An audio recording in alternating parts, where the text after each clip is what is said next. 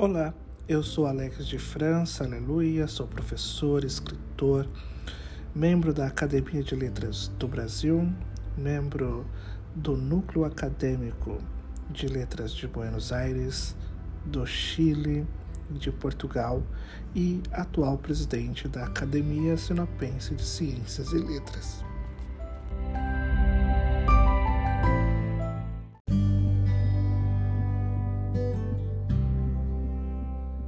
Teremos a partir de hoje três episódios sequenciais sobre a minha primeira obra de ensaios que nós chamamos de Literatura para Quem. Lembrando que já o segundo volume, a continuação deste ensaio, já está às vendas em todos os marketplaces do Brasil. Você pode encontrar na Amazon, no Carrefour, Casas Bahia, Americanas, estante virtual, em diversos lugares.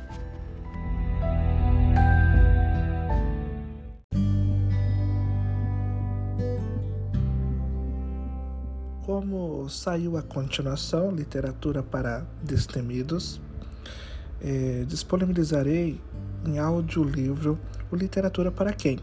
Assim, você que às vezes não quer ler, mas quer ouvir aí à noite, no seu carro, tá fazendo no seu apartamento, é importante. E o legal é que vai fazer você refletir. Por quê? E para que mesmo serve a literatura?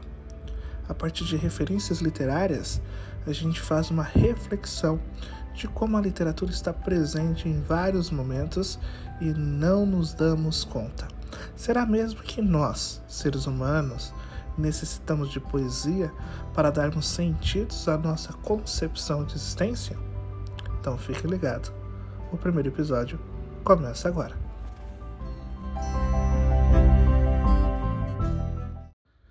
Capítulo 1 O que é literatura?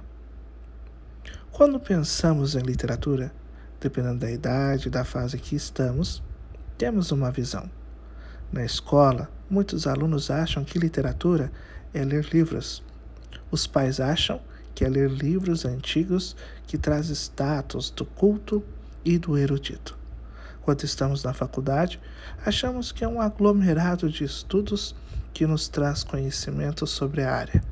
Mas será que não fazemos vivenciamos a literatura a todo tempo?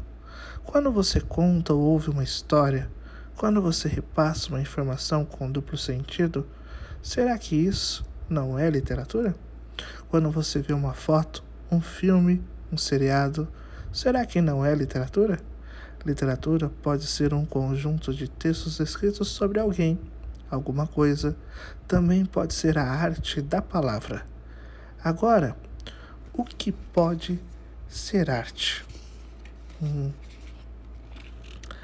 Ela pode ser um conjunto de regras, de procedimentos ou os dois juntos, mas tem que gerar no leitor sentimentos múltiplos. Não se pode limitar a arte entre o que eu acho bonito e o que não acho. Podemos definir a arte, a literatura, na questão do belo e o que vem a ser o belo pode ser tudo aquilo que é harmônico, que é agradável e que ao mesmo tempo chame atenção para diversos sentimentos, para diversas concepções. Muitas pessoas querem limitar a arte àquilo que acha bonito, palpável ou explicável. Mas não é. Cada um vai trazer a sua interpretação de acordo com a sua vivência. E, quando se deparar com um poema, uma pintura, uma escultura trará consigo sentimentos, possibilidades e gostos individuais seguidos da sua interpretação. A interpretação é a ferramenta excepcional para a arte. O sentido figurado e as duplas, triplas e múltiplas interpretações dão à obra o tom particular. Quando isso acontece, a conotação é utilizada. A conotação traz para o texto a incrível arte de se fazer várias interpretações individuais com sensações universais. Enquanto isso, a denotação traz apenas um entendimento, podendo ser encontrada em textos jornalísticos, bulas de remédios ou quaisquer tipos de mensagens que têm a obrigação de ser direta, sem floreios para que as pessoas consigam entender de forma rápida e precisa. A arte da palavra serve não apenas para transmitir uma sensação, mas para transmitir uma emoção.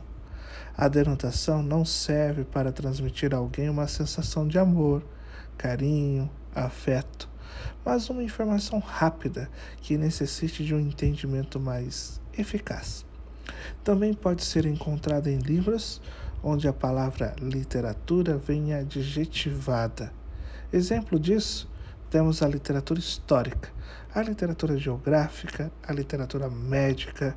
Quando se vê a palavra acoplada a algum adjetivo, pode-se dizer que estamos falando de um conjunto de textos sobre determinado assunto.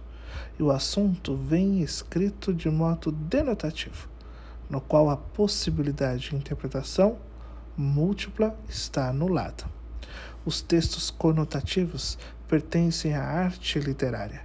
Como já falamos o que pode ser arte e o que pode ser literatura, chegamos à conclusão de que vamos nomear os textos conotativos como textos literários e os textos denotativos como textos não literários. Exemplos como esses nos mostram que a arte literária está no nosso dia a dia, no nosso diálogo, basicamente na nossa vida. Quando queremos expressar emoções, sempre vamos atrelar ao sentido conotativo. Por exemplo, ao darmos uma notícia a uma criança que acabou de perder alguém querido, dizemos que a pessoa criou asas e foi para o céu. Ou ao dizermos que morremos de amor por outrem, estamos, na verdade, declarando que amamos a pessoa. Quando comparamos que os olhos do outro brilham como a lua, por exemplo, lançamos mão também de uma linguagem conotativa. Percebemos que cada situação citada tem seu contexto e fazemos um novo mas cada um vai trazer o seu entendimento para o que foi dito. Fizemos uma comparação com o brilho da lua ao brilho dos olhos do amado. Ninguém morre por amor, e as pessoas não criam asas para ir para o céu. Estas múltiplas interpretações são o que fazem a nossa vida mais sensível, mais emocionada. Isso é aproximar ainda mais o sentimento das pessoas ou tentar passá-lo para elas.